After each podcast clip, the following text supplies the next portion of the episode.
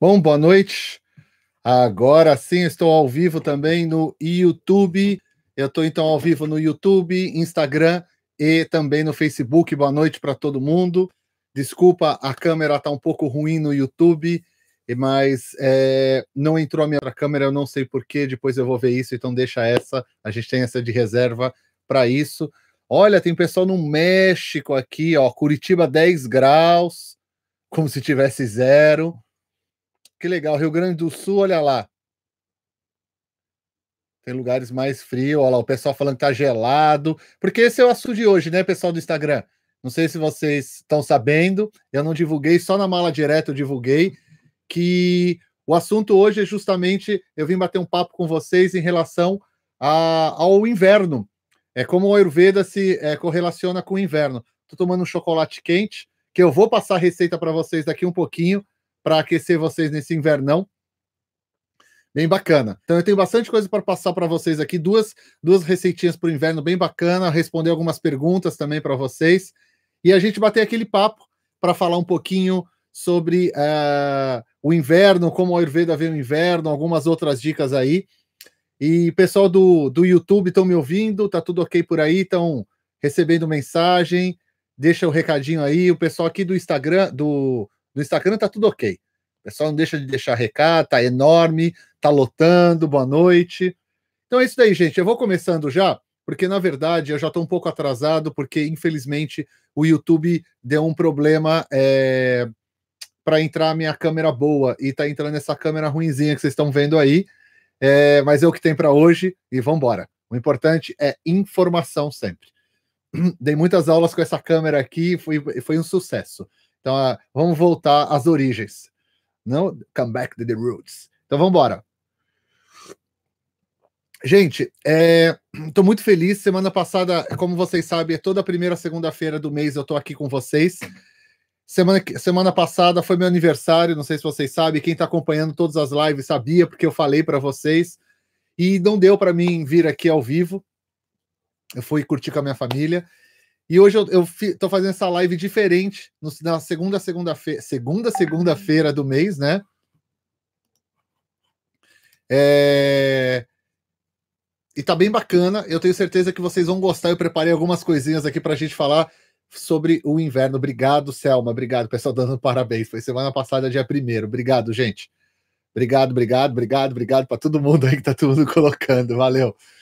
Então é isso daí. Vamos lá, vamos, vamos embora, que tem bastante coisa para a gente falar, né? Então a gente vai falar aqui hoje sobre o inverno. Para quem está chegando aí, marinheiro de vi primeira viagem, nessas lives aí onde você estiver, eu sou o Eric Schultz, sou diretor do Instituto de Cultura Hindu na de Vachala. Vocês estão assistindo esses vídeos através dos nossos canais do YouTube, Facebook ou Instagram. E eu venho toda primeira segunda-feira do mês, com exceção dessa, é, conversar com vocês, bater um papo, tirar dúvida. Como o meu tempo hoje é muito corrido, durante muitos anos eu fazia live aqui direto, muita gente me acompanhava, fazia quase semanalmente, e o tempo tá muito difícil, consulta, um monte de coisa. Eu tirei para essa, essa segunda-feira, eu coloquei como um compromisso todo mês eu estar tá aqui com vocês, e eu tô fazendo isso e a coisa tá acontecendo. Agosto, estamos aí no primeiro primeira segunda-feira de agosto estaremos aqui. E em setembro eu tenho uma surpresa para vocês, depois eu conto para vocês é, aonde eu estarei fazendo a live. Na verdade, não é uma surpresa, estarei na Índia e eu vou fazer a live diretamente da Índia, custe o que custar. Vai sair de alguma forma, vai sair essa live. Nem se for para fazer com o celular, se eu for para a cidade de uma cafeteria fazer essa live, a gente vai fazer essa live com vocês também, certo? Então vamos embora? Bora, pessoal. Depois vocês vão colocando as dúvidas de vocês. Eu vou tirando primeiro. Eu tenho algumas coisinhas para falar. Peguem um caderninho, peguem uma caneta para anotar todas as dicas que eu vou estar tá dando para vocês a partir de agora. Caneta e papel na mão, todo mundo? Então bora lá, vamos lá. Bom, eu não preciso ficar falando aquelas coisas, né, gente? Inscreva-se no nosso canal, dá aquele joia, deixa aquele recadinho aí onde você estiver, qualquer lugar. Tá? No YouTube, esse vídeo vai ficar depois no YouTube, no Facebook também e no Instagram. Eu vou tentar salvar ele e colocar depois no IGTV. Vamos ver se a coisa sai, tá bom? Mas por enquanto eu não sei se eu vou conseguir, com certeza no YouTube e no Facebook vai ficar. Caderninho, papel na mão, vamos embora, que a gente tem bastante coisa para falar, né? Bom, como vocês sabem, o Ayurveda é essa ciência originária da Índia, é, que se baseia principalmente na, na comunhão e na, no equilíbrio para com a natureza que está ao seu redor. A natureza a gente entende não é somente as florestas, a natureza é qual, qualquer coisa que está ao nosso redor. A gente faz a nossa própria natureza.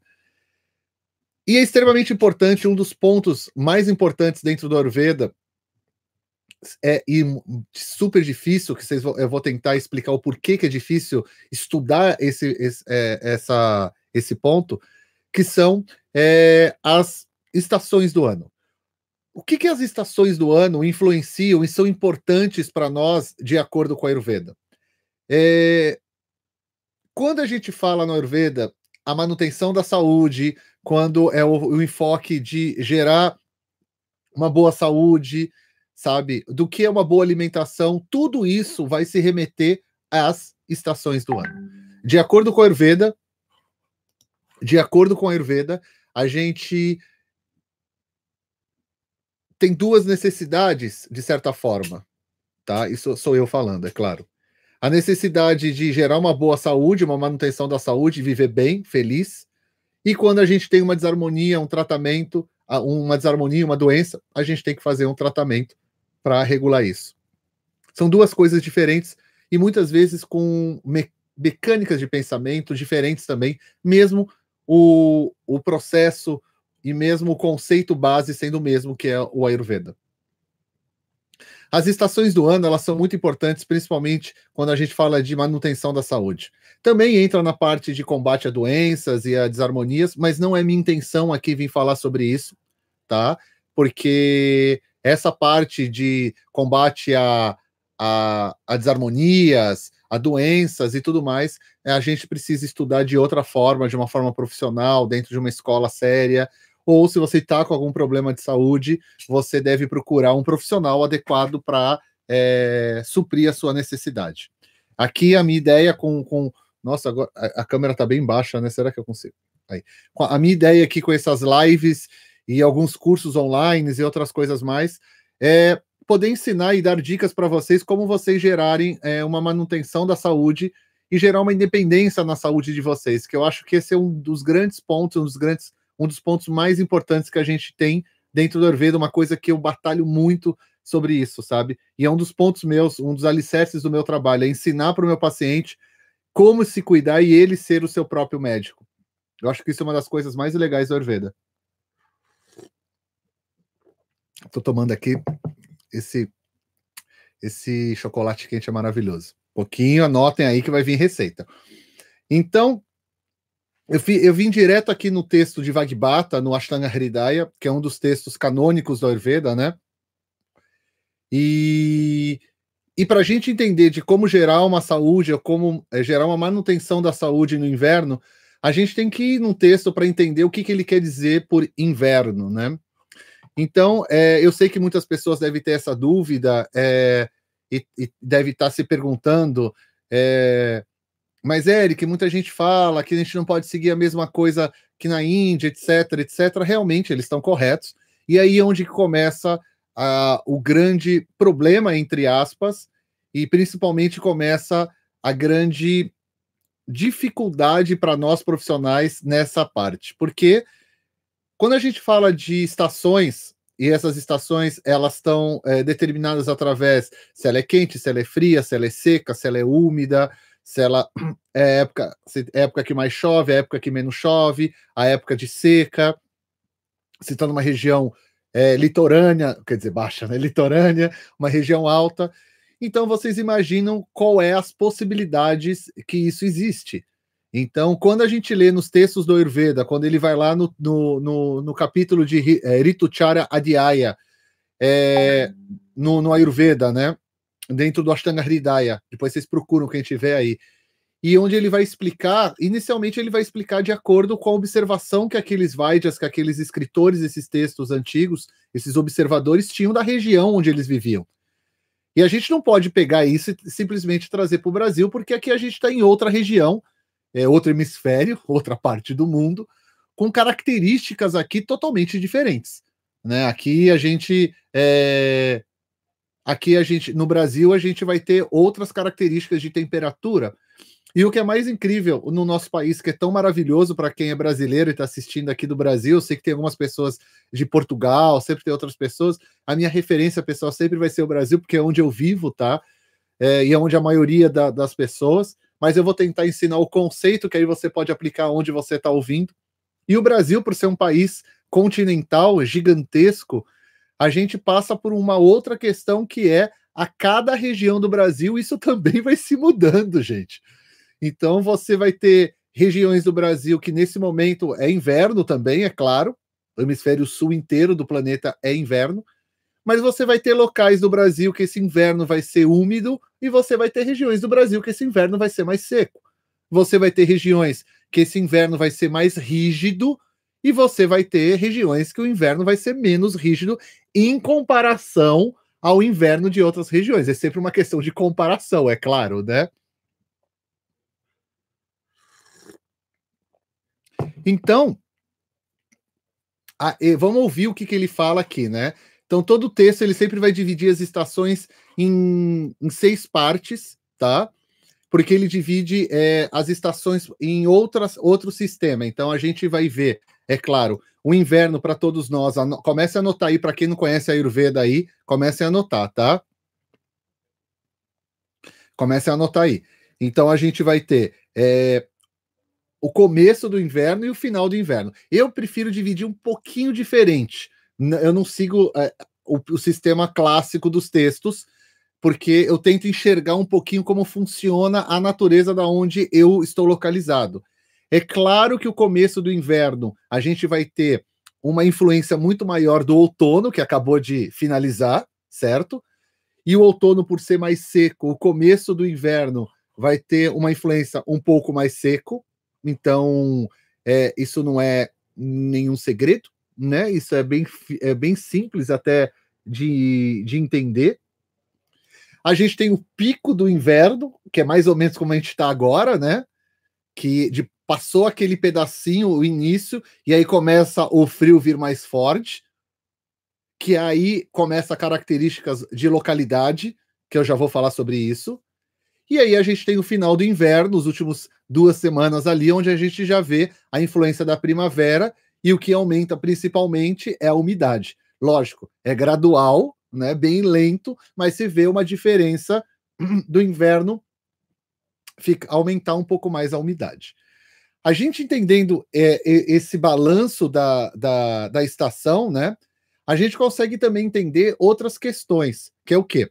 Todo inverno ele é frio, ok? Mesmo se você mora no Nordeste do Brasil, se você está assistindo no local mais tropical, mais perto do Equador, é, propriamente dito, né, da linha do Equador. Vocês, vocês também têm o inverno, mas não precisa ser exatamente como o nosso do sul do país. Então, por exemplo, isso é uma pergunta que é muito comum me fazerem. Érica, mas eu moro no Ceará, eu não vou especificar cidades, ou Ceará, ou eu moro é, na Amazônia, é, eu moro, sabe, locais extremamente quentes, no Equador mesmo, sei lá, Costa Rica alguma coisa assim que o ano inteiro é quente. É, mas, Eric, aqui a gente não tem inverno. É claro que vocês têm inverno, mas o inverno de vocês não diminui tantos graus quanto diminui aqui pro mais para o sul do planeta. No nosso quesito aqui, a gente está falando só de hemisfério sul, tá, gente? Então, é, por exemplo, você aí no Ceará, você vai ver que o inverno vai ser um pouco diferente, ele vai ter uma outra temperatura. Isso em qualquer lugar do Brasil e mais você vai ter uma queda de temperatura. Ah, Eric, é só 2 graus. Mas olha, eu já tive essa experiência. Se tiver alguém de experiência aqui do Nordeste, Norte e Nordeste, vocês podem falar, fa falar isso para mim, que eu vi acontecer. Eu estava em João Pessoa uma vez dando aula, e a gente estava nessa época de junho, era a festa junina, junho. E estava fazendo, eu não lembro exatamente quantos graus estavam fazendo, mas eu, como paulista, cheguei lá, eu estava de bermuda, camiseta, chinelo, de boa, assim e para ele estava frio, entende? Então, quando o corpo também se acostuma numa determinada temperatura, uma pequena queda de poucos graus, não precisa, o frio não precisa ser de 10, 8, 7, 5, 6, sabe? Essa coisa friaca mesmo. Mas uma leve queda da temperatura para vocês que tem uma temperatura quase igual o ano inteiro, quente, já é o inverno, muitas vezes. E isso é muito importante a gente determinar e, e, entender isso, porque tem muita gente que fala: ah, no Nordeste e no Norte só tem duas estações. Quente, é, como que é? Alguns lugares, como Manaus, tem, as pessoas costumam brincar. Manaus só tem duas estações: quente e chuva, né? E umidade. Que realmente na maior parte do ano é, mas se você, se você morar nessa região, eu tenho certeza que quem observa a natureza vai ver que tem épocas do ano do inverno onde a temperatura cai um pouquinho, a época do calor vai ser um pouquinho mais mais, eh, vai ter mais calor e assim sucessivamente. Nessas regiões, a temperatura ela é mais equilibrada, onde você tem uma leve alteração só, mas é o suficiente para quem vive lá bastante tempo sofrer com isso. Então, é isso a gente tem que tomar bastante cuidado. Bem, entendendo o primeiro ponto, que inverno é inverno e é frio em qualquer lugar, certo? E aí a gente vai ter essas pequenas variações de temperatura em determinados locais, em alguns locais uma variação de temperatura muito maior, como é no extremo sul do Brasil, na região de Santa Catarina, Paraná, Santa Catarina e, Porta... e Rio Grande do Sul, onde muita gente assiste do sul do Brasil aqui, né? A gente consegue entender que dependendo da onde você está na região do Brasil, você vai ter um aumento, você, uh, você vai ter um aumento nessa época do ano ou de aumento de umidade ou de aumento de secura. Então aí começa a, a questão de entender como o Ayurveda funciona e, tem, por, e como ele é local. Então é bastante interessante nesse momento, porque muita gente fala, ah, Eric, mas eu li num local que se é frio sempre vai aumentar vata e capa, porque ambos os doshas, tanto vata e capa, possuem o que possuem, o, o, possuem a guna, que é a qualidade é, chita, que significa frio. Mas não é tão simples assim, sabe? Porque vai depender também de como você é. Qual é o seu estado natural? Ou se você já tinha alguma desarmonia, que quando você entra o inverno, ela vai ser piorada de certa forma através é, dessas gunas predominantes na natureza que está ao seu redor.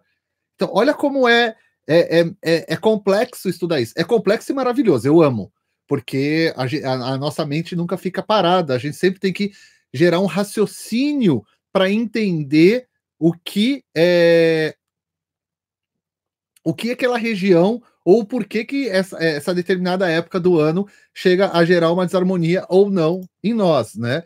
Então, por exemplo, Aqui o inverno dentro do Ashtanga Hridaya, que é um texto canônico do Ayurveda. É... Cadê o inverno? Pô, deixei separado aqui. Aí eu cliquei sem querer, foi lá para cima. outono não, outono já passamos. O inverno é o primeiro, Eric. Tô doido. Não, é o segundo. Aqui, né? Então ele coloca aqui no inverno as pessoas são fortes e o fogo digestivo é poderoso nesse momento. Por quê? Porque o frio externo faz com que o, o calor do nosso corpo aumente. Então, muita gente me pergunta, e isso é uma, é uma pergunta que eu recebo muito nas redes sociais. Eric, o fogo digestivo que a gente chama de Agni, ele está mais alto no verão ou no inverno? Sempre no inverno, porque o corpo ele sempre vai tentar equilibrar com a temperatura externa. No verão é quando o Agni está mais enfraquecido, tá? Então, por exemplo, aqui no próprio texto diz, e é uma das dicas que eu ia colocar para vocês. Essa é uma época muito legal para fazer atividade física. Mesmo com frio, a atividade ela física vem para aquecer o nosso corpo, ajudar a metabolizar, é, é, legal a transformar a parte muscular que você precisa, mas é difícil, né? não é uma coisa simples, né? Dependendo, tem região aí que está fazendo zero graus, eu sei que não é fácil é, dar aquela caminhada fazer aquela atividade física e tudo mais. Essa é a primeira dica. Aqui no Ashtanga Hridaya, ele continua falando, o Vagbata, o autor, que no inverno deve ser utilizado principalmente alimentos que possuam o sabor doce, marquem aí, doce, azedo e salgado. Doce, azedo e salgado.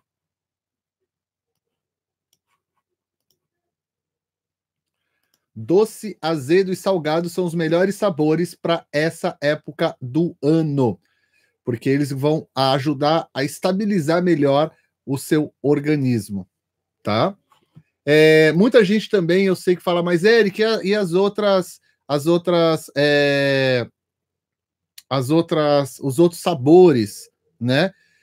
Os outros sabores, é assim, isso é uma, é, é, uma confusão que as pessoas fazem, né? Porque lê o livro falar melhor é, é os melhores sabores para o inverno são esses três sabores e a pessoa só vai querer comer esse ali, alimentos com esses três sabores. Não é isso, gente. É que numa escala você vai colocar os principais sabores e os sabores secundários da sua refeição. Então, esses sempre vão ter que ser os sabores principais. E os sabores secundários são aqueles sabores é, o que vão complementar. Porque, de acordo com a Ayurveda e para uma boa rotina, todos nós devemos ingerir os seis sabores por refeição ou ao longo do dia, de acordo com o tipo de refeição que você tem. Né? Então, quando ele fala os melhores sabores é o sabor doce, que quando a gente fala doce, eu não estou falando de doce, doce, tá, gente? Eu estou falando de tudo aquilo que gera algum tipo de construção no nosso organismo e que, e que gera mesmo é, é, esse sabor dentro de nós, como é, por exemplo, o arroz, como é, por exemplo, os farináceos e alguns tubérculos. Então não se assustem quando fala de doce, que o pessoal fala doce. O que, que você está querendo falar? O Ayurveda é contra doce. Eu também não sei de onde as pessoas tiram isso. Mas tudo bem, mas não é o assunto de hoje. É, o assunto não é desconstruindo a Ayurveda, o, o assunto é focar no inverno. O sabor azedo, porque ele retém líquido no corpo, e o salgado ele faz a mesma ação, e o salgado é quente também. Isso não quer dizer que a gente não vá usar também o sabor adstringente, que é o que menor quantidade a gente vai utilizar, tá? Durante essa época do ano. Todo mundo sabe que é sabor adstringente, que é aquilo que rouba, seca os líquidos da nossa boca.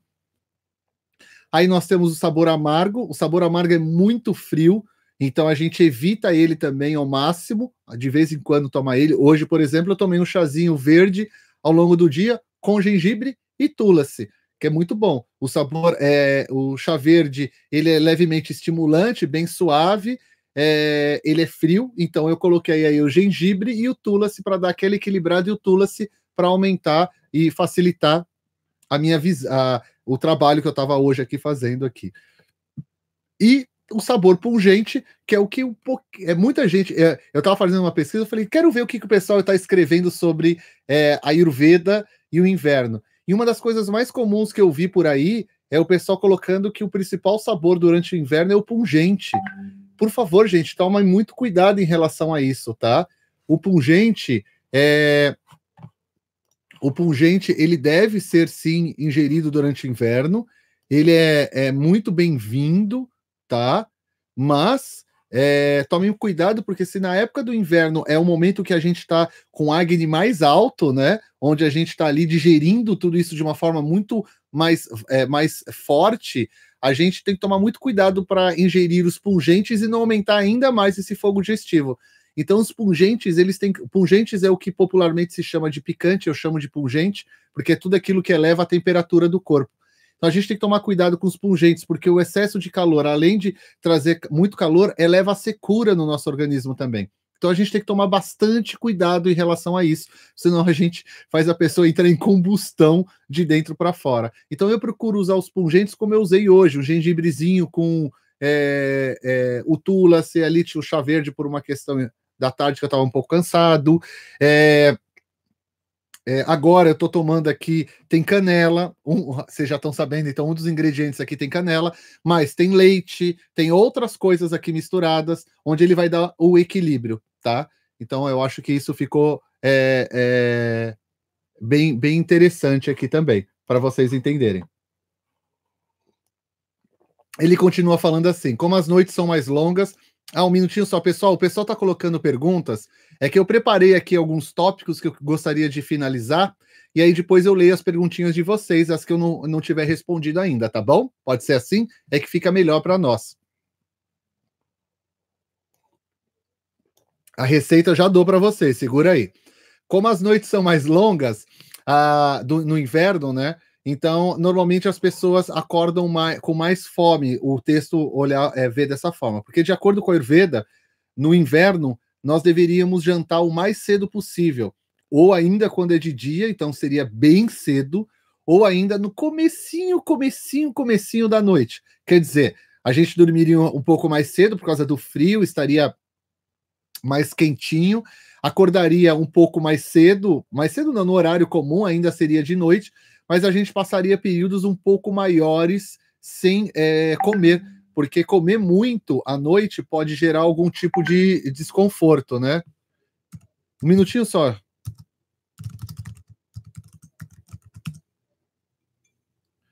É, pronto, voltei. tá? Então, esse é um ponto extremamente importante que a gente tem que lembrar. É um ponto extremamente importante que a gente tem que lembrar em relação a, a, ao alimento.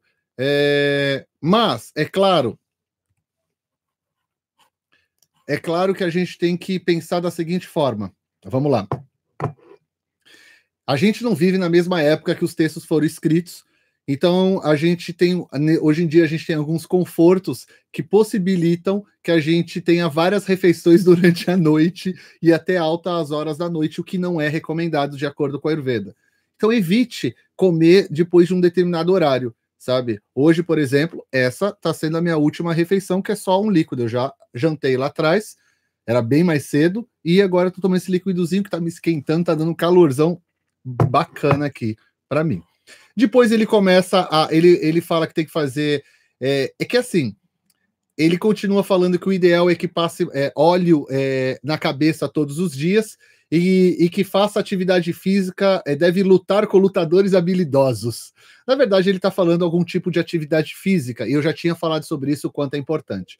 O texto continua colocando que depois deve ser feito a um tipo de oleação. Isso até foi dar uma pesquisada em alguns autores modernos, o que, que eles falam da oleação em relação ao inverno, porque o texto em si ele não fala da oleação completa, ele fala aqui, ó, ele deixa bem claro, né? Cobre a cabeça. Não, ele fala cabeça, ele fala cabeça e, e algumas outras partes do corpo, mas a maioria dos autores modernos que levam a Ayurveda para locais muito frios ou é, até Vaidyas que vivem em locais frios na Índia, que eu já tive aula, todos eles colocam que o ideal é no corpo inteiro.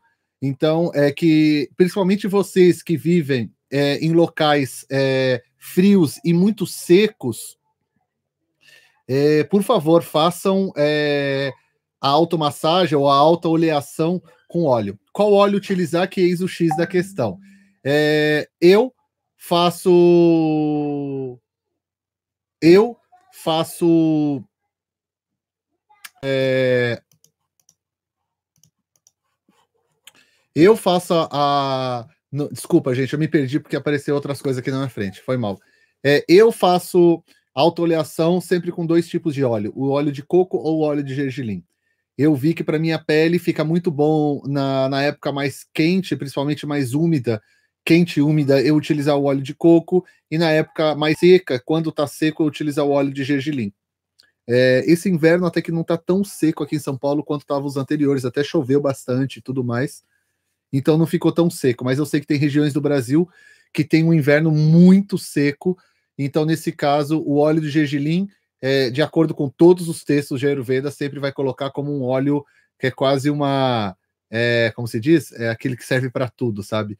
Mas tome muito cuidado porque o óleo de gergelim ele é ushna, então ele é quente. Então, por ele ser quente, pessoas com muito calor podem sofrer um pouquinho de calor com, o, com esse óleo. Então, essas pessoas procurem fazer isso logo no começo da manhã e logo depois você pode tomar um banho para tirar o excesso de óleo, não tem problema, que é mais do que o suficiente. As outras pessoas podem fazer até em outros horários do dia, mas cuidado com horários muito frios que não dá para a gente fazer a automassagem. Nesse caso, um aquecedorzinho, dependendo de onde você está, tem que ser usado porque não dá para você passar frio também, né? Entre passar frio e fazer a oleação, não faça a oleação, né? Porque não teria lógica. Agora, se você tiver um aquecedorzinho, onde você aquece o ambiente depois do banho, passa óleo, espera os 30 minutos e depois tira com um pouquinho de água o excesso, tá excelente. É essa a recomendação, tá? É, também pode ser passado na sola dos pés sem problema nenhum, o que é recomendado em alguns textos também. Alguns professores recomendam isso, eu acho bem legal também. É, aí algumas pessoas sempre me perguntam em relação a qual óleo essencial colocar, etc. Gente, é, eu não sou o, o a pessoa mais é, mais indicada para falar de aromaterapia, eu conheço pouca coisa. Mas é, eu posso prometer para vocês que eu posso trazer a Marcele só para falar disso para vocês, se for o caso. Se vocês gostarem, deixa o um recadinho aí e aí eu chamo ela numa, num próximo bate-papo. O texto ele continua de forma esplêndida falando aqui sobre os principais alimentos e aí assusta isso, eu não vou falar, porque ele fala que esse óleo pode ser tirado com um pouquinho de planta ou um pouquinho de pó para tirar o excesso do óleo, é, nada demais. Algumas pessoas usam e se pode colocar algum, algumas pastas cheirosas na região da cabeça e tudo mais. Uh, que mais ele fala? Ele fala a, dos alimentos, etc, etc. E ele vai entrando em outras partes aqui que eu, eu, na verdade, separei outras coisinhas para falar para vocês. Bem, é, tem algumas perguntas que talvez eu possa é, eu possa eu possa responder e ampliar o conhecimento de vocês, né? É, se alguém tiver uma pergunta no YouTube, no Facebook no Instagram, vai fazendo aí. Quem já fez anteriormente, faz de novo, gente. Se eu não respondi, é claro, porque às vezes o, o chat fica tão grande que é quase impossível é, é, é ver, tá, pessoal? Tem o pessoal aqui no Facebook agradecendo. Obrigado, gente. Eu não tinha visto o Facebook, vocês me desculpem. Deixa eu ver o que mais aqui. O pessoal tá falando que tá nevando em região do Brasil. O pessoal falando que adora aromaterapia. Ah, falando da oleação na sola do pé antes de dormir, eu já falei. Que legal aqui no Instagram. Perguntando óleo de gergelim, óleo de gergelim. O óleo de coco, é, ele é extremamente nutritivo também. Só que o óleo de coco, ele é frio. Então, ao longo do tempo, ele é frio e ele pode ressecar um pouco a pele. Ele tem uma ação, assim, comparação aos outros óleos, tá, gente? Por favor. Ele é oleoso também, como qualquer outro óleo, mas em comparação aos outros óleos, ele é mais seco. Ele seca mais a pele. Mas é um óleo bem legal também. Mas o óleo de coco eu prefiro usar em épocas mais frias do ano, tá? Ah, tem uma pergunta aqui. Gostaria de saber sobre a sudação depois da oleação. A sudação depois da oleação, de acordo com a Ayurveda, né, os Suedas, eles são bastante importantes. O Charaka Samhita, que é um dos textos clássicos do Ayurveda, um cânone do Ayurveda, né, um canone do Ayurveda, ele descreve 13, se não me engano, eu posso estar errado, eu não vou lembrar onde está isso, mas são 13, é, 13 tipos de suedanas que são tipos de é, suor, gerar calor. É, a gente tem que tomar um pouco de cuidado com suedanas no inverno, no meu ponto de vista, principalmente para as pessoas que vivem em locais mais secos, porque é, os suedanas em gerais, que são essa, é, é, essas formas de gerar vapor, de gerar calor no corpo e suor, eles são excelentes para o inverno, mas se você viver numa, época, numa região muito seca e você estiver seco por ou desarmonia ou a sua característica seja assim, você pode trazer uma desarmonia de vata, mesmo sendo um vapor, porque ele vai te desidratar, o pouca água que você vai ter, o ambiente vai estar seco, onde vai te levar mais desidratação ainda. Então tome um pouquinho de cuidado para vocês que ou seja, ou são vata, ou estão vata, ou vivem numa região vata. Quanto vata, né? Deixa eu ver se tem perguntinhas novas chegando aí, né?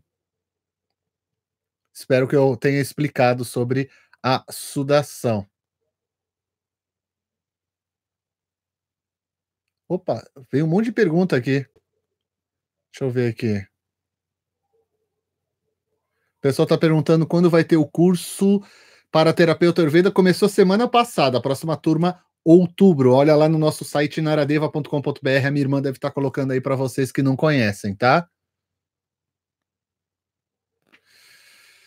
Olha, a pergunta é se junto com os óleos pode ser usado algum tipo de manteiga. O ghee pode, o ghee é extremamente recomendado nessa época do ano. E por falar em ghee, gente, eu preparei um vídeo sobre o ghee que nem eu tô acreditando. Eu, eu tô babando no próprio vídeo que eu preparei. São três vídeos, um sequência do outro, um explicando o que é o ghee de acordo com a Ayurveda e através de artigos científicos, o outro ensinando a fazer duas duas formas de ghee e dentro dessas formas algumas variações de tudo que eu já aprendi e o terceiro vídeo são algumas receitinhas com ghee, mas essa vai ficar um pouco para depois, mas vai ficar bem legal. Tenho certeza que vocês vão gostar.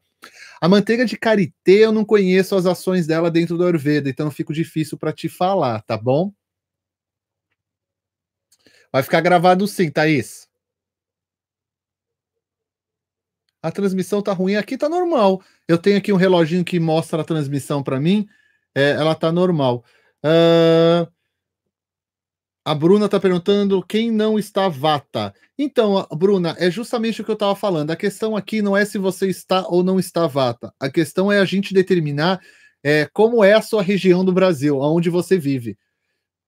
Junto com isso, você tem que acoplar ao seu estado atual. De acordo com a Ayurveda, semelhante aumenta semelhante. Então, por exemplo, se você é, está capa, num exemplo, então, é, provavelmente você tem agunas, que são qualidades de vata, em excesso no seu organismo.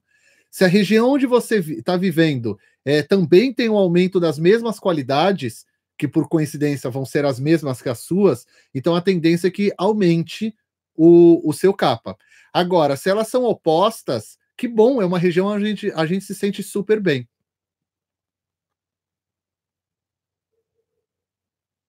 Nossa, que pergunta ótima. Por que os clássicos colocam oleação na cabeça como importante? Qual o benefício para o inverno? É, tem várias explicações para isso, tá? Eu poderia aqui é, fazer várias explicações. Eu vou colocar o que o meu professor me ensinou de acordo com o ponto de vista dele, baseado no Charaka Samhita. De acordo com o Charaka Samhita, a cabeça é Shiras Marma. Então ele é um marma, um dos marmas mais importantes da nossa da nosso corpo. O que, que é um marma? O marma é um ponto onde você tem uma união de várias coisas. A cabeça é um marma muito importante. Além dele ser um como se fosse um termômetro do nosso organismo. E é na cabeça onde a gente tem um subdosha de vata chamado prana vata, também na cabeça, né? ele está em todo o corpo. Na cabeça a gente tem outros subdoshas de outras funções. Mantendo a cabeça aquecida, automaticamente a gente está não deixando nem vata e nem capa se acumularem nessa região o que é muito bom para manter sempre a mente alerta e sempre a gente aconchegado. Então, o óleo na cabeça, e não precisa ser só óleo, tá? Então, por exemplo, eu uso nessa época uma touca, tem que usar uma touca, porque eu não eu raspo a cabeça, então eu não tenho muito cabelo. Então, senão vai esfriar demais a minha cabeça e vai aumentar capa ou vata, e vai de acordo com o meu biotipo e de acordo com a, estação, com a, com a região onde eu vivo e com os alimentos que eu estou ingerindo nessa época do ano. Agora eu fiz uma bagunça aqui, né? Eu vou entrar em desarmonia de acordo com essas questões. Então a gente tem que é, ver direitinho como é essa adaptação. Deixa eu ver aqui.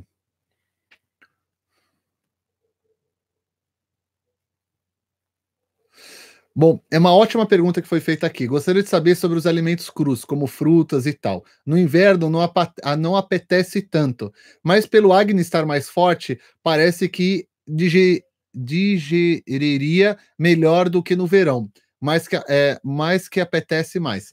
É, veja, não é porque o Agni está alto que a gente vai começar a colocar um monte de coisa lá que vai dificultar a digestão do Agni, né? Veja, Agni, se ele é alto no inverno, porque a função dele não é só digerir alimentos, e sim manter a temperatura do nosso corpo. Se você começa a colocar alimentos onde vai roubar, entre aspas, uma energia muito grande desse Agni, é, onde ele teria que tirar a energia dele de manter a temperatura do corpo para também digerir os alimentos, então quer dizer, num equilíbrio ali de trabalho dele, de funções do Agni, ele vai pender mais para um lado, você vai acontecer de sentir mais frio. E isso vai virar uma bola de neve no organismo, porque é como se uma coisa estivesse roubando energia da outra. Então, evite de comer alimentos mais crus na época do inverno. Além de ser alimentos frios e que você vai é bem difícil para digerir, então você vai ter que ter uma carga do Agni muito forte para digerir isso, a gente chama de bala Agni. A força do seu Agni vai ter que ser muito forte para digerir isso. Então evite isso. E outra que não é legal para o seu organismo, como geral, porque você vai esfriar muito o seu organismo. Então evite é a melhor coisa que a gente pode fazer, é evitar. É muito estranho, eu tô olhando o Instagram que a minha irmã tá pelo meu Instagram respondendo o pessoal, colocando é, o link e tudo mais. Eu olho eu respondendo, eu falo, ai, mas eu não tô respondendo. É coisa super estranha ver isso, é a primeira vez que acontece. Mas é, espero que eu tenha podido explicar, né? Então tome bastante cuidado com isso também.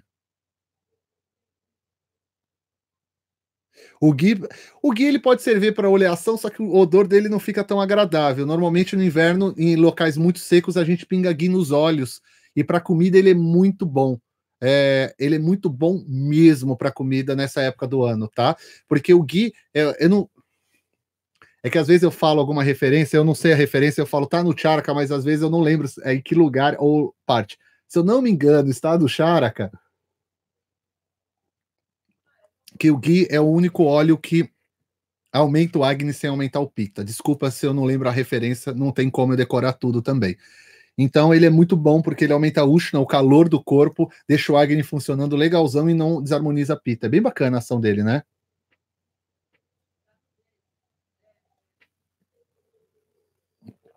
Estão perguntando aqui porque tem a sensação do depois de passar óleo na cabeça é, de frio. Pode ser o óleo que esteja errado também, né? Porque a gente tem uma mania no Brasil, já vi muita gente passar o óleo no corpo e ficar ao longo do dia. Não é para fazer isso, não, gente. O óleo, depois de no máximo meia hora, se bobear menos, ele já perde, ele não penetra mais na pele como ele estava antes. Então você pode tomar um banho e tirar o excesso, tá? Eu vou aqui para os outros redes sociais, eu já volto para cá. É...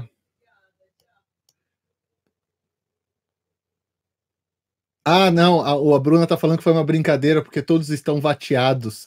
É, quer dizer, mora em Brasília, cidade vata e por aí vai. É, Brasília é seco pra caramba, né? Eu tava falando com um amigo meu, Ricardo, que deve trabalha com a gente na nossa equipe, na parte digital aqui do Naradeva. É, estava falando hoje, né, que tava tendo queimada lá em Brasília e tudo mais. É uma região muito seca, né? E essa época que cai a temperatura em Brasília, é, é seco e frio para vocês. Então aumenta a vata mesmo. Então tem que tomar o quê? Caldinho, chazinho, bastante água, automassagem, cobertorzinho e, ó, vamos passar a receita? Então pega aí papel e caneta. Vamos lá. Receita agora para finalizar a live da é, chocolate quente, ó, ótimo pro uh, ótimo pro é, para o inverno. Tem uma pergunta aqui: você poderia falar sobre a Ayurveda e açúcar? Vou trazer um só sobre isso. O ideal é utilizar somente mel? Não, a gente não usa mel na Ayurveda para adoçar nada. Não usa mesmo. Tem muito vídeo falando sobre isso já. Depois você dá uma procurada. É Érica, seu nome? Érica Fernandes. Érica, procura no YouTube. Tem um vídeo meu, tem vídeo do Matheus, tem um vídeo de uma galera falando sobre o mel já. É, quem sabe eu faço um, mas a gente, o mel, a gente tem bastante cuidado com o mel, tá?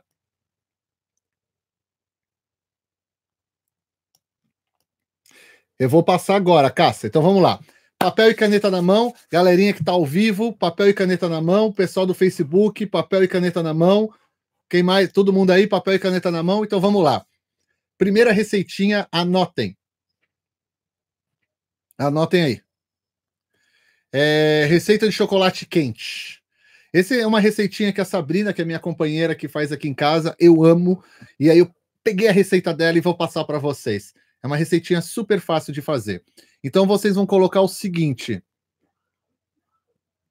Vocês vão colocar o seguinte nesse leite quentinho, gostosinho aí.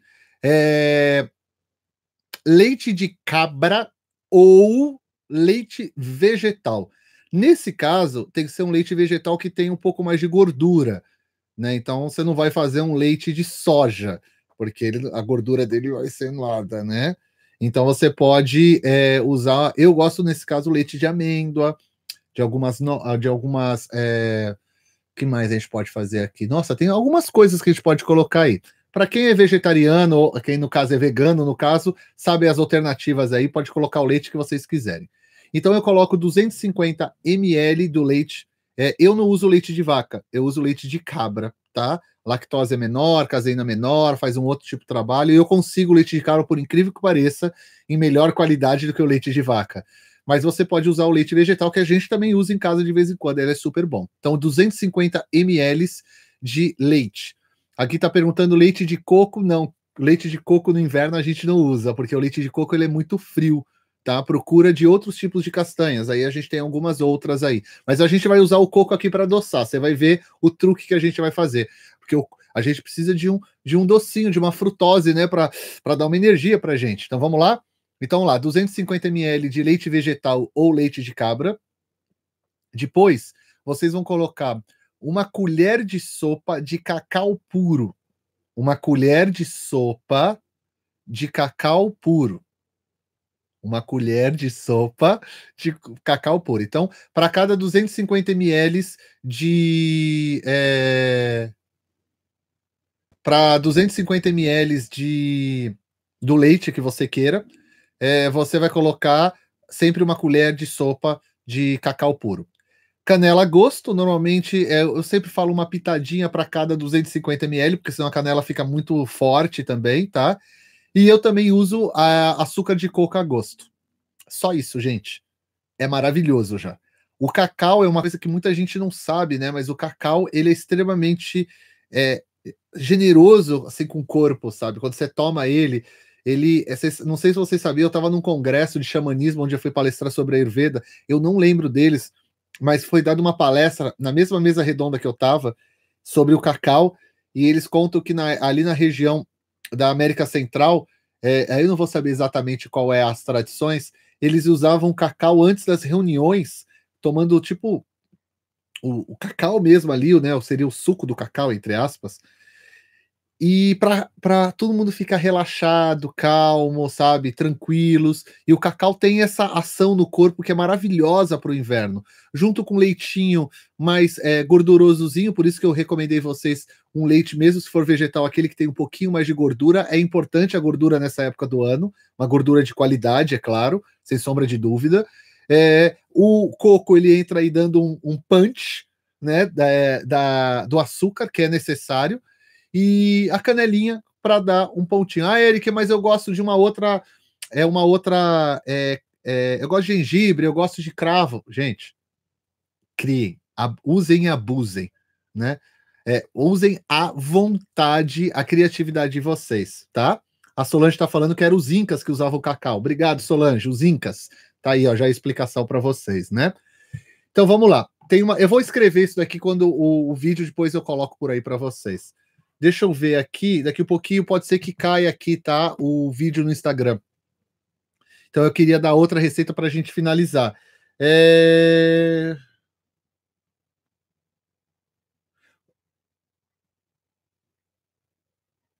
Olha, a Cristiane, a Cristiane está tá perguntando que ela, ela sente um pouco de dificuldade de aquecimento do corpo no inverno, né?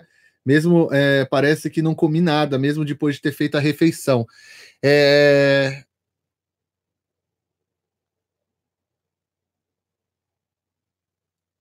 é, é que de vez em quando eu, fico, eu vejo os recados eu não posso ficar ouvindo, porque é, às vezes a pessoa tá, tá, tá vendo alguma coisa que eu falei anteriormente, eu fico meio perdido já onde eu estou aqui. Então vamos lá. É, na verdade, você pode, você pode fazer várias coisas, né? Você pode beber mais líquidos. É, o leite de aveia é legal. Você pode tomar mais. É, ele não tem tanta gordura, mas ele é, ele é bacana, ele é quentinho, ele dá conforto, né?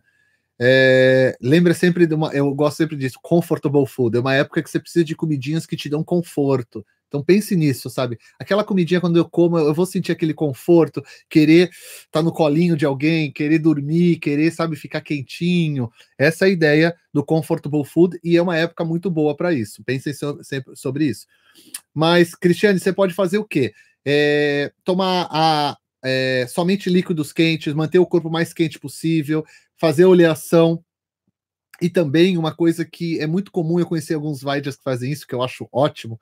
Você, você mesmo pode fazer é, alguns remedinhos caseiros, assim, de, como se fossem bolinhas, com algumas plantas que não fazem tão mal, mas aquecem o corpo, como gengibre e tal e você, ao longo do dia, você vai comendo isso de pouquinho. Tem até algumas balinhas de gengibre, que algumas têm muito açúcar, mas elas ajudam bastante também. É uma outra forma também, uma dica. Eu já vi muito Vaidya fazendo isso. Eu conheci um Vaidya em Gujarat uma vez, em, na Universidade de Gujarat. É, não sei se ele está vivo ainda, ele já tinha quase 100 anos na época, em 2011, e ele, ele ia falando com a gente a cada, nossa, dois minutos ele pegava, fazia um remedinho, comia assim, aí conversava com a gente, aí comia outra coisinha. Ele falava que era a, a comidinha dele do dia a dia, sabe? É bem legal. Bora, papel e caneta na mão para a gente finalizar. Vambora. Vambora. Pega aí, papel e caneta na mão. Papel e caneta na mão. O famoso creme de mandioca que a gente come aqui em casa. Bom pra caraca. Maravilhoso. Mandioca, terra, ela é um pouco seca, então a gente tem que cozinhar com água. Então é isso que a gente vai fazer com salzinho. Ela deixa, ó. Salve a mandioca. Eu considero para mim um dos principais alimentos que a gente tem no Brasil, sem sombra de dúvida. É as pessoas desperdiçam o tempo de ficar querendo importar e trazer outros alimentos. A gente tem a mandioca, que é um alimento completo, em vários sentidos, maravilhoso, dá para fazer muitas coisas. Então, creme de mandioca. A gente faz mais ou menos, você pega meio quilo de mandioca e cozinha com água e sal. Aí você pode colocar como você queira, né? Normalmente fogo médio. Deixa ela cozinhando bem até ela ficar bem amolecida, assim, sabe? Quando você consegue, com uma simples é, faca, assim, só passar nela e ela derrete inteirinha, sabe? Ela, ela corta. Quando ela estiver ficando praticamente pronta, ou ela já estiver pronta numa outra panela, você pode jogar essa água fora, se você quiser, eu recomendo. Aí numa outra panela, o que, que você vai fazer? Você vai colocar uma colher de sopa bem generosa, uma colher de sopa generosa de ghee. Um ghee de qualidade, tá, gente? Ou aquele ghee que você faz em casa, aquele ghee bom, bom mesmo, tá? E aí nesse ghee, o que, que vocês têm que colocar? Presta bastante atenção agora, tá? Vocês vão colocar uma pitada de açafrão. Tem gente que vai querer colocar um pouquinho mais de açafrão. Eu tô passando a receita que a gente faz. Você põe de, de acordo com o seu gosto, o seu paladar. Uma pitadinha de açafrão. É, alho poró ou cebolinha. Tá? E é, eu gosto de alho, mas tem gente que não gosta de alho. Então aí vai de a gosto. Eu acho o alho super, ultra é, bacana no inverno, mas depende do seu acne, depende do seu paladar. Isso é extremamente importante, tá bom? O é... que, que eu faço? Eu vou pegar o gui, vou colocar no fundo da panela, vou jogar essas ervinhas lá dentro e vou né? Vou dar uma bela refogadinha ali. Na hora que estiver bem refogadinho, eu vou pegar a, a mandioca, vou colocar ali dentro e vou colocando água a gosto. Aí, nesse caso, fica é, a critério de vocês. Eu gosto dela bem o quê? Bem pastosazinha. Tem pessoas que preferem.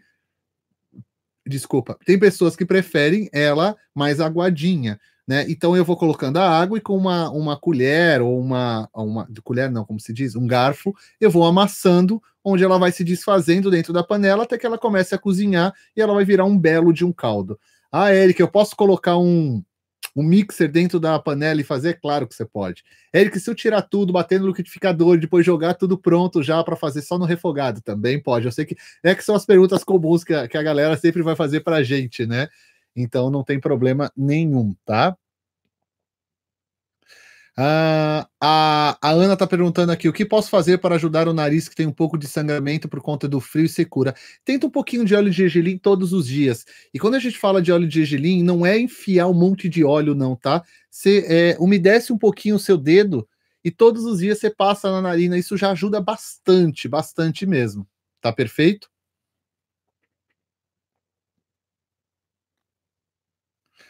É, Tatiane, é, eu sabia que ia ter essa pergunta em relação é, é, em relação a, a, ao alho, porque sempre me perguntam, né? É, porque há uma confusão. É, o alho ligado à espiritualidade, à meditação, está ligado a yoga e a religiões. Então não é o caso aqui do Ayurveda. No Ayurveda ele é citado nos textos e a gente usa muito e ele é um, ele é um remédio maravilhoso para o nosso corpo. Então, se você não medita, aí eu tenho que pensar no todo. Se você não faz meditação, se você não é uma pessoa que está se dedicando à espiritualidade, à meditação, o alho ele se torna um remédio para você, tá bom? Agora, se você se dedicar, existem outras alternativas.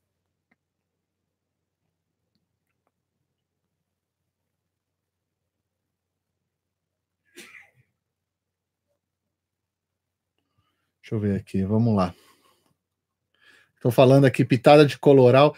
Olha, o coloral puro, de verdade, ele, é ele é o. Alguns locais do Brasil chamam coloral, é muito curioso isso. O coloral é o próprio açafrão. Em alguns lugares do Brasil, eles chamam o coloral, é o. É, a, é um pozinho do. Uh, meu Deus, esqueci o nome, que os índios se pintam. É, urucum. Então, se for natural, porque eu já vi muito coloral aí sendo vendido com glutamato monossódico, com uma mistureba de coisa lá dentro e tudo mais. Se você quiser deixar uma com uma outra cor, só mandioca, já com açafrão, isso que eu passei para você, já vai ficar um amarelo lindo, lindo, lindo, lindo. Eu não colocaria mais nada, mas aí é de gosto, né? Aí é é paladar mesmo, né? É individual para cada um, né? É, a Selma fez uma. Eu vou só para complementar a pergunta sobre o alho. Vai acabar aqui no Instagram. Eu só vou responder duas perguntas aqui. Vou dar tchau, pessoal do Instagram. Beijo para vocês. É, a gente se vê no primeiro domingo. É no primeiro domingo de agosto, tá? Eu só vou continuar aqui no YouTube, vocês veem a finalização aqui no, no YouTube, beleza, gente? Beijo para vocês e a gente se vê. Continua aqui no YouTube e no Instagram. Pessoal, se vocês quiserem pular para cá, é que eu tenho que finalizar aqui, porque se não começar outro aqui, não vai, porque eu já não vai dar certo, porque eu já vou terminar a live, já tá dando quase uma hora, cinco minutos para uma hora, e eu tenho isso para cravado aqui. Deixa eu falar do alho aqui para complementar. A pergunta foi: o alho aumenta muito o Agni? Sim, o alho aumenta de uma forma bem poderoso o, o Agni, mas ele, é, ele é, eu considero ele como quase um antibiótico, entre muitas aspas, por favor, gente.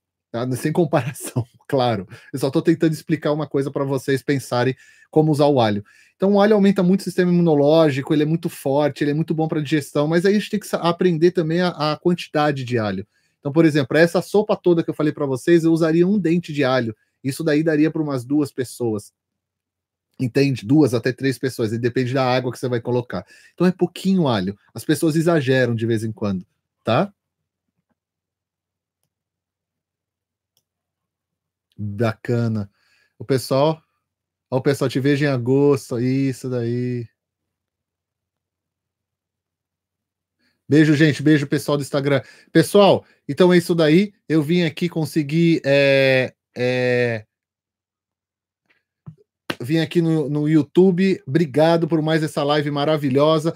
Lembrando vocês que estão assistindo aí ainda e que vão assistir depois, inscreva-se no nosso canal, deixa aquele like, deixa o um recadinho, deixa, fala, coloca aqui no, no, nos, nos comentários o que, que vocês querem ver aqui no nosso canal. É bastante importante isso para gente. As receitinhas vão estar aqui embaixo se você chegou até o final. Lembrando vocês que a gente tem bastante novidade aí para o restante do ano. A gente tem a é, 25 anos no Naradeva com grande festival. O Dr. Paritoshi está chegando agora no final de julho. Viagem para a Índia, Ayurveda para mulheres. Vem que vai ser legal para caramba. Quem quiser, tá todas essas informações no nosso site que vocês encontram aqui embaixo, tá bom? A gente também tem lançamento de vários cursos online. O curso de rotinas está rodando, o de meditação também. A gente está lançando mais um curso agora em julho ou agosto, tem que ver direitinho. E tem e-books chegando aí para vocês também, bastante coisa legal. A minha irmã está colocando as informações. Inscreva-se na nossa mala direta e procure nas nossas redes sociais. A gente abriu, na verdade, a gente já tem esse grupo já faz um tempo. A gente reabriu um grupo no Telegram, onde a gente envia para vocês as informações em primeira mão. Então lá a gente vai começar a mandar para vocês em primeira mão. Então, quem quiser fazer parte do nosso grupo do Telegram, não é um grupo que todo mundo fica participando, não. É só informativo. Você se inscreve, você vai recebendo é, as novidades. Tudo. É vídeo no YouTube, podcast, curso novo, dicas. Eu vou começar a gravar alguns podcasts para vocês com algumas novidades aí, e tudo isso vai ser colocado no grupo do Telegram. Então vocês procurem aí no nas nossas redes sociais. Vou deixar aqui embaixo agora, a partir de agora, embaixo dos vídeos, sempre também, é, o como se diz, os links aí para vocês é, poderem entrar no nosso grupo do Telegram, beleza, gente? Obrigado mais uma vez pela presença de vocês. Espero ter contribuído um pouquinho com vocês mais no conhecimento do que o Ayurveda. Lembre que a ideia dessas lives é ajudar vocês dando dicas. Desculpa, agora secou. A minha ideia dessas lives é dar dicas para vocês, para que vocês possam viver melhor e viver de forma mais harmônica, tá bom? É, a ideia aqui não é substituir um profissional, um médico, um fisioterapeuta, um terapeuta, um vaidya, nada disso, muito pelo contrário. Tudo que eu falo sempre procuro trazer essa responsabilidade e a importância disso. Por favor, gente, é, levem com bastante responsabilidade as informações que eu estou passando para vocês aqui. Um grande abraço para vocês. Muito obrigado novamente. No primeira segunda-feira de agosto estaremos aqui novamente no YouTube. Vem comigo. Tem bastante coisa legal no nosso canal do YouTube. Vídeos toda segunda, quarta, sexta e domingo. E tem novidade chegando por aí. Beijo para vocês. Um bom inverno para vocês. Aproveitem o inverno. Não existe estação ruim. Existe a gente que não sabe aproveitar a estação, aproveita o inverno, as comidas são maravilhosas, as pessoas se encapotam todas, se vestem diferentes, a gente quer ficar mais perto da família, das pessoas que a gente ama. Então é um momento de vocês se interiorizarem, igual o urso faz no inverno, se interioriza, medita, fica ali com as pessoas que amam, sai devagarinho, tenta olhar a natureza como ela está diferente, as árvores, os pássaros, tudo. É tudo diferente das outras estações. É muito bonito. Tenho certeza que quando vocês começarem a observar, vocês vão ver que o inverno é tão legal quanto as outras estações. Grande abraço para vocês, uma boa noite. Muito obrigado por vocês estarem aqui até agora. Tchau, boa noite. Fui.